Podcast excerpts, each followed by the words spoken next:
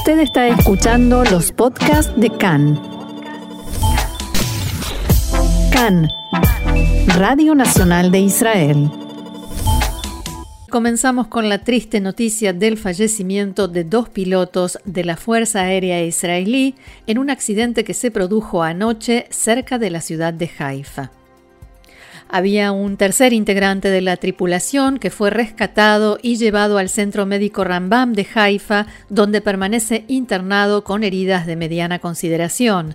Desde el hospital informaron que se encuentra estable y consciente y que continúa en la unidad de cuidados intensivos. Los equipos de búsqueda y rescate de Tzal lograron también rescatar a los otros dos miembros de la tripulación y realizaron esfuerzos de reanimación, pero no pudieron salvarles la vida. En la mañana de hoy se dio a conocer que los fallecidos son el teniente coronel Eres Sagiani y el mayor Gen Fogel. El ejército también informó que el sobreviviente es un oficial de patrulla naval. El helicóptero se hundió en el mar Mediterráneo frente a la ciudad de Haifa. El accidente ocurrió lo suficientemente cerca de la costa de modo tal que los residentes de la ciudad pudieron ver las llamas desde la orilla y algunos dieron aviso a la policía y a los servicios de emergencia. El helicóptero volaba a baja altura antes del accidente. Desde la Fuerza Aérea informaron que había despegado cerca de las 8 de la noche en el marco de un ejercicio de entrenamiento y se estrelló aproximadamente una hora después. Las fuerzas de rescate lograron sacar al oficial sobreviviente del agua a casi un kilómetro y medio de la costa. Fue llevado a la base naval de Haifa y una ambulancia que lo esperaba lo trasladó al hospital. El helicóptero que se estrelló fue un Eurocopter AS-565 Panther apodado Atalef o murciélago en la Fuerza Aérea Israelí. Se utiliza principalmente para misiones en el mar, ya que es capaz de aterrizar en barcos de la Armada israelí que portan misiles, específicamente modelo SAR-5. El comandante de la Fuerza Aérea, Amikam Norkin, ordenó la suspensión de la actividad de todos los helicópteros del mismo tipo, detuvo todos los vuelos de entrenamiento y designó un equipo responsable de investigar el accidente. En la mañana de hoy, el primer ministro Naftali Bennett dijo que los dos pilotos fallecidos eran de lo mejor de entre nosotros, dicho esto entre comillas.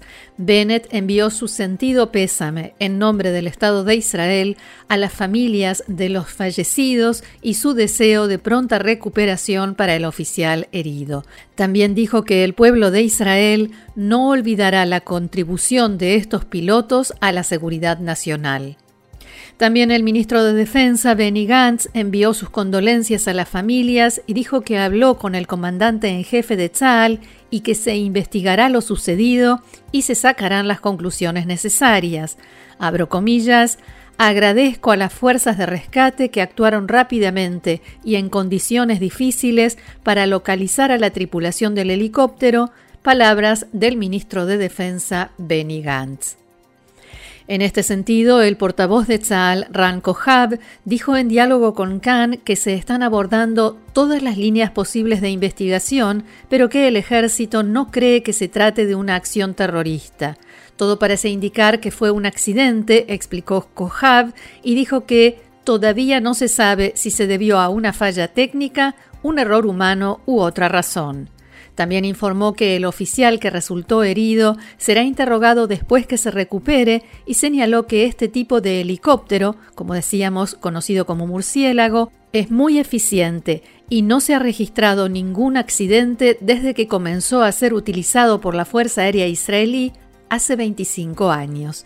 Esta mañana se amplió el radio de búsqueda de fragmentos del helicóptero a lo largo de la franja costera de Haifa. La Fuerza de Tareas Submarinas de la Marina israelí está a cargo de estas tareas y el lugar del accidente ha sido declarado zona militar cerrada.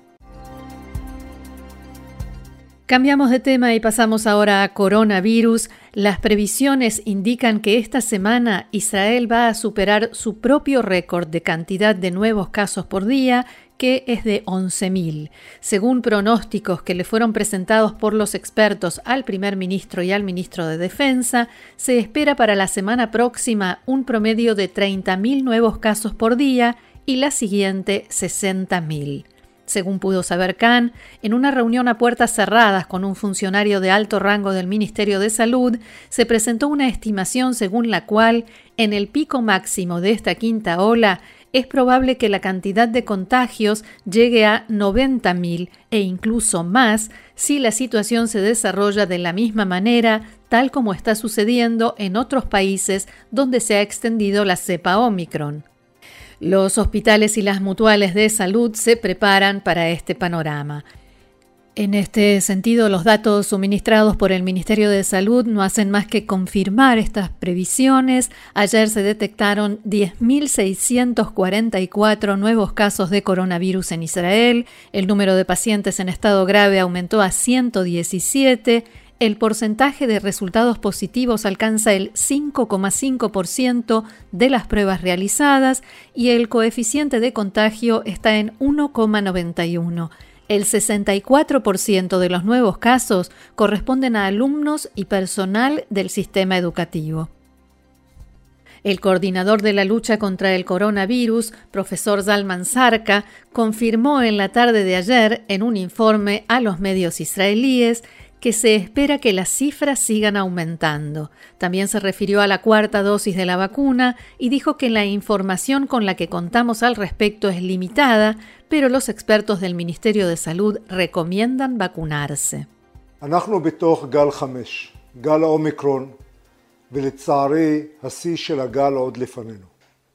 Estamos en la quinta ola, la ola de Omicron, y lamentablemente el pico de la ola aún no ha llegado.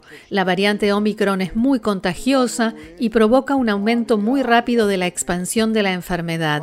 Ustedes ven los datos, también el coeficiente de contagio aumenta. Lamentablemente, este rápido aumento traerá muchos nuevos casos en muy poco tiempo, números mucho más altos que los que conocimos en las olas anteriores. Además de esta reunión con periodistas, el profesor Zarca concedió durante toda la jornada de ayer entrevistas a varios medios, entre ellos Khan, en las que aclaró una y otra vez contrariamente a algunos informes que circularon en las últimas horas, que Israel no adoptó el modelo de contagio masivo conocido como inmunidad de rebaño. En diálogo con Canal 11 de Cannes, Zarca decía,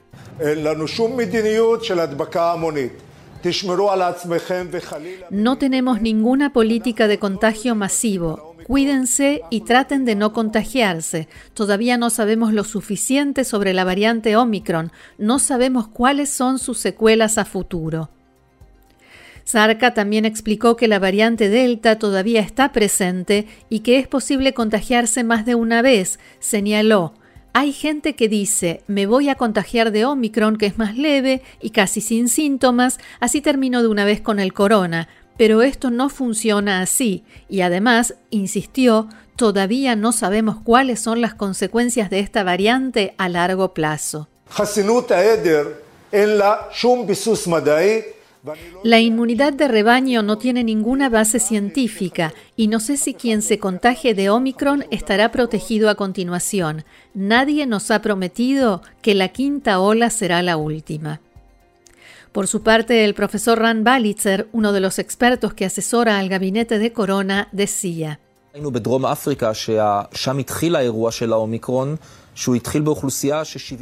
Hemos visto en Sudáfrica, donde se inició la ola de Omicron, que comenzó con una población que, en un 70%, ya se habían contagiado antes, y de todas maneras tuvieron la ola de contagios que hemos visto. Pienso que debemos generar un status quo normal, dentro de lo posible, de vida con coronavirus y enfrentarnos cada vez a las nuevas variantes que aparecen. Hablemos ahora de la cuarta dosis y recordemos que en la noche del domingo el primer ministro Bennett anunció que se comienza a aplicar a mayores de 60 años, además del personal sanitario y las personas que se encuentran en residencias e instituciones geriátricas. Ayer, durante la primera jornada de vacunación con la cuarta dosis, 84.000 personas se comunicaron con las mutuales de salud para pedir turno y fueron vacunados 24.300 israelíes mayores de 60 años. La mutual Maccabi, por ejemplo, informó que hasta el momento recibió la vacuna o pidió el turno un 60% de los candidatos durante el primer día. El primer ministro Bennett dijo ayer que se trata de un gran éxito de la campaña de vacunación con la cuarta dosis. Abro comillas, la vacuna nos protege de la enfermedad grave y del aislamiento y los ciudadanos israelíes lo comprenden. Mientras tanto, el tema de las largas filas y esperas de horas para realizarse las pruebas de coronavirus todavía no se ha resuelto. Las mutuales de salud, Cupot Jolim, hicieron llegar al Ministerio de Salud un pedido para que establezca un orden de prioridades para las pruebas y para que se deje de hacer un examen de corona a toda persona que haya estado expuesta a un infectado con coronavirus, especialmente si está vacunada. Ello porque, según dicen, el sistema está a punto de colapsar. Una de las mutuales en realidad comunicó que ya ha colapsado y no puede recibir más pedidos de pruebas de corona. Además de la dificultad y la espera que vive la gente que debe hacerse las pruebas, también los laboratorios están al borde de su capacidad máxima.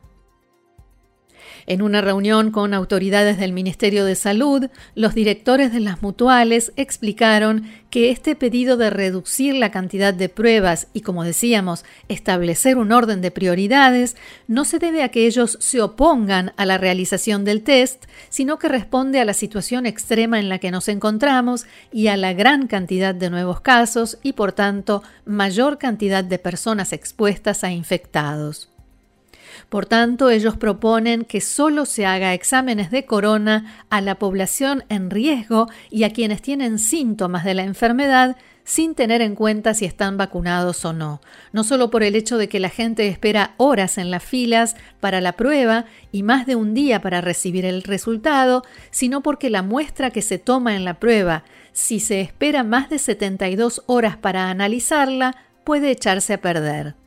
En el Ministerio de Salud están ampliando el sistema y comenzaron a incluir también laboratorios privados. De todas maneras, el máximo que pueden alcanzar ronda las 200.000 pruebas por día y muy pronto eso no será suficiente. Por tanto, también los expertos del Ministerio comprenden que han llegado al punto en el que deben cambiar los criterios para las pruebas de coronavirus y encontrar una solución que dé respuesta a esta compleja situación.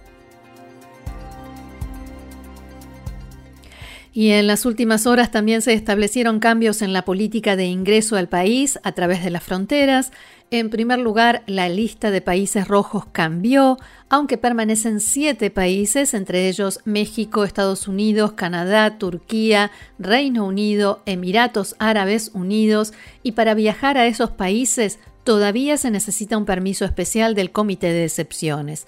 Muchos otros lugares fueron retirados de la lista, entre ellos España y Francia y otros países de Europa. De todos modos, como solemos decir, conviene informarse y estar actualizado antes de tomar alguna decisión de viajar a alguna parte.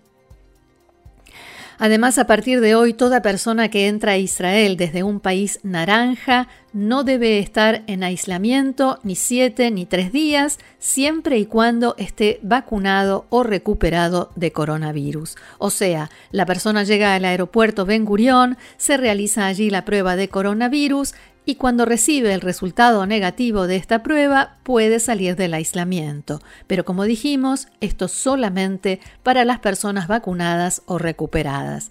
Por otra parte, a partir del 9 de enero también podrán ingresar a Israel ciudadanos extranjeros, no en grupos, sino en forma individual, siempre y cuando estén vacunados. En realidad, entre los agentes y compañías de turismo y los trabajadores del sector en general, existe el temor de que el gobierno haya tomado esta medida debido a que hoy la Corte Suprema de Justicia trata el tema. Hoy la Corte comienza a debatir un recurso que fue presentado contra la decisión del gobierno de cerrar las fronteras del país y existe el temor de que hayan decidido hacer este anuncio para impedir que el recurso avance y que dentro de unos días, incluso quizás horas, esta decisión vuelva a cambiar como tantas otras. Seguimos adelante con las noticias. En la tarde de ayer se dio a conocer que durante la mañana palestinos dispararon hacia Israel con ametralladoras que generalmente utilizan para disparar contra aviones cuando se realizan incursiones u ofensivas. Fueron varias ráfagas y los disparos apuntaban hacia el Consejo Regional Eshkol. No hubo víctimas y no se informó sobre daños materiales. El ejército reportó que fue activada la alarma solamente en las aplicaciones de teléfonos celulares y en espacios abiertos por disparos no de cohetes desde el sur de la franja de Gaza hacia Israel. Se trata del tercer incidente en menos de una semana en la frontera entre Israel y la franja de Gaza, después de los disparos por los que resultó herido un civil israelí que realizaba trabajos de mantenimiento en la valla de seguridad y el lanzamiento de dos cohetes que cayeron en las costas del centro del país en la mañana del sábado. Todos estos incidentes están relacionados con el estado de salud del preso palestino Isham Abu Hawash, que está en huelga de hambre en Israel desde hace 140 días. Las organizaciones terroristas palestinas amenazan con una nueva escalada de violencia contra Israel si Abu Hawash muere en la agrupación Jihad Islámica Palestina dijeron anoche que si Abu Hawash fallece en Israel, esto provocará lo que definieron como operativo protector de los muros número 2, como se llamó el último enfrentamiento bélico entre Israel y las organizaciones terroristas de Gaza en mayo pasado. En la tarde de ayer, la Jihad Islámica realizó en la ciudad de Gaza una marcha y manifestación de solidaridad con el preso en huelga de hambre uno de los líderes de la Jihad, Khaled el-Bach, dijo: Si llega a sucederle algo a este prisionero, tomaremos esto como el equivalente a una ejecución selectiva. Asimismo aseguró que esta también es la postura de la organización Hamas que gobierna la franja de Gaza. Khaled el-Bach hizo estas declaraciones después de una reunión que mantuvieron ayer los jefes de los brazos armados de Hamas y la Jihad Islámica, en la cual, según pudo saber Khan, acordaron que si Isham Abu Hawash muere, esa será la señal de inicio de la próxima confrontación armada con Israel.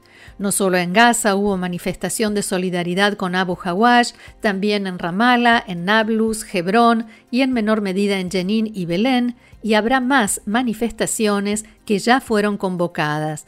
Desde el punto de vista de la yihad islámica, esta situación puede tener dos finales, con una victoria si las autoridades israelíes deciden liberar a Abu Hawash debido a la presión, o un enfrentamiento y una escalada de violencia contra Israel.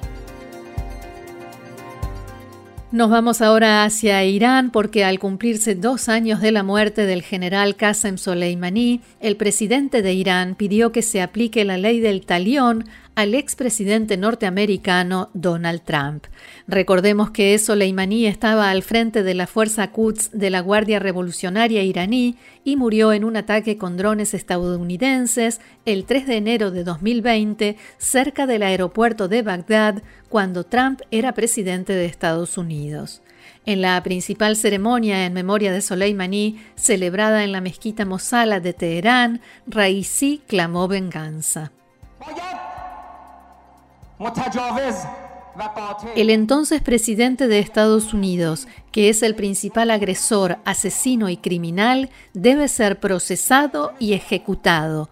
Hay que someterlo al juicio y la sentencia de Dios.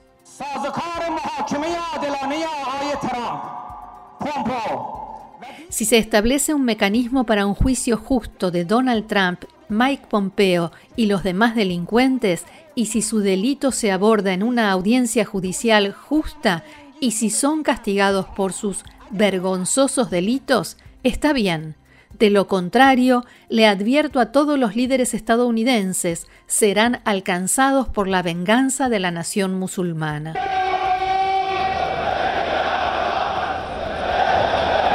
No faltaron las consignas de muerte a Estados Unidos y muerte a Israel y tampoco la quema de banderas. Y no solo en Irán se conmemoró el aniversario de la muerte de Soleimani, también en países bajo la influencia iraní. Recordemos que, junto a Soleimani, también resultó muerto en la ofensiva norteamericana el entonces jefe de las milicias proiraníes en Irak, Abu Mahdi al-Mohandes. También en Irak hubo ayer homenajes y en el acto central en Bagdad, el actual líder de la organización de milicias proiraníes, Falah al-Fayyad, decía lo siguiente.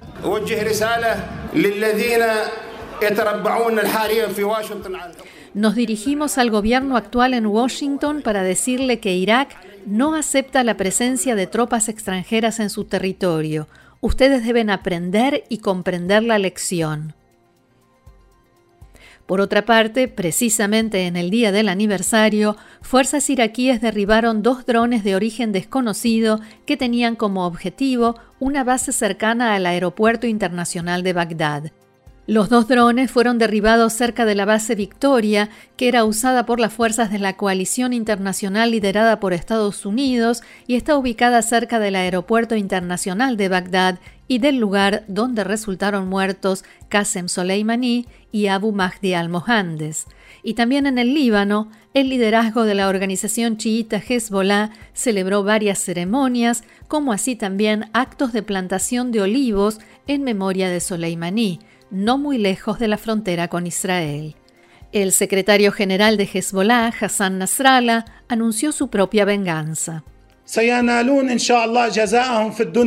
Esos asesinos recibirán su castigo con ayuda de Dios en este mundo, antes del otro mundo. No es una promesa solo de los iraníes y los iraquíes, es la promesa de todo miembro de la resistencia y amante de la libertad en el mundo. El verdadero enemigo, el verdadero tirano, arrogante, injusto, el verdadero corrupto, el líder de la agresión y de la ocupación, la madre de todos los actos de corrupción en nuestra región, son los Estados Unidos de América. Hassan Nasrallah aprovechó la ocasión para responder a los comentarios del rey Salmán de Arabia Saudita, quien en un discurso que pronunció la semana pasada pidió a los libaneses poner fin al control terrorista de Hezbollah sobre el Líbano.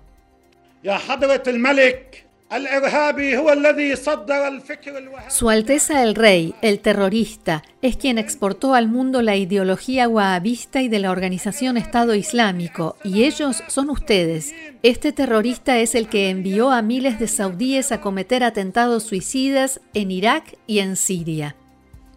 Estas declaraciones del líder de Hezbollah se producen en momentos en que las autoridades libanesas están intentando recomponer las relaciones con Arabia Saudita que pasaron por una grave crisis en octubre del año pasado, cuando el reino retiró su embajador de Beirut y prohibió todas las importaciones de productos libaneses.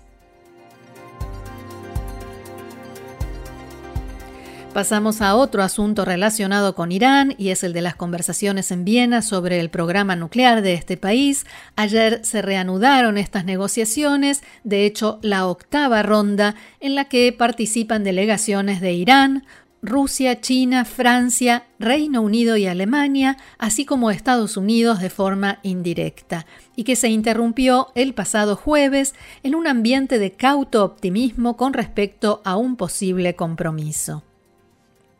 Desde el gobierno de Irán aseguraron en las últimas horas que los países occidentales dejaron de lado sus demandas de máximos, dicho esto entre comillas. El portavoz del Ministerio de Relaciones Exteriores iraní, Said Sadeh, dijo que el texto conjunto en el que se está trabajando fue alcanzado debido a que Occidente se dio cuenta de que debía abandonar esas exigencias. Lo que tenemos hoy en día es parte de este realismo de Occidente, explicó se han dado cuenta de que no pueden ir más allá del acuerdo nuclear sobre este asunto. El propio canciller iraní, Hossein Amir Abdollahian, dijo que las conversaciones están en el camino correcto.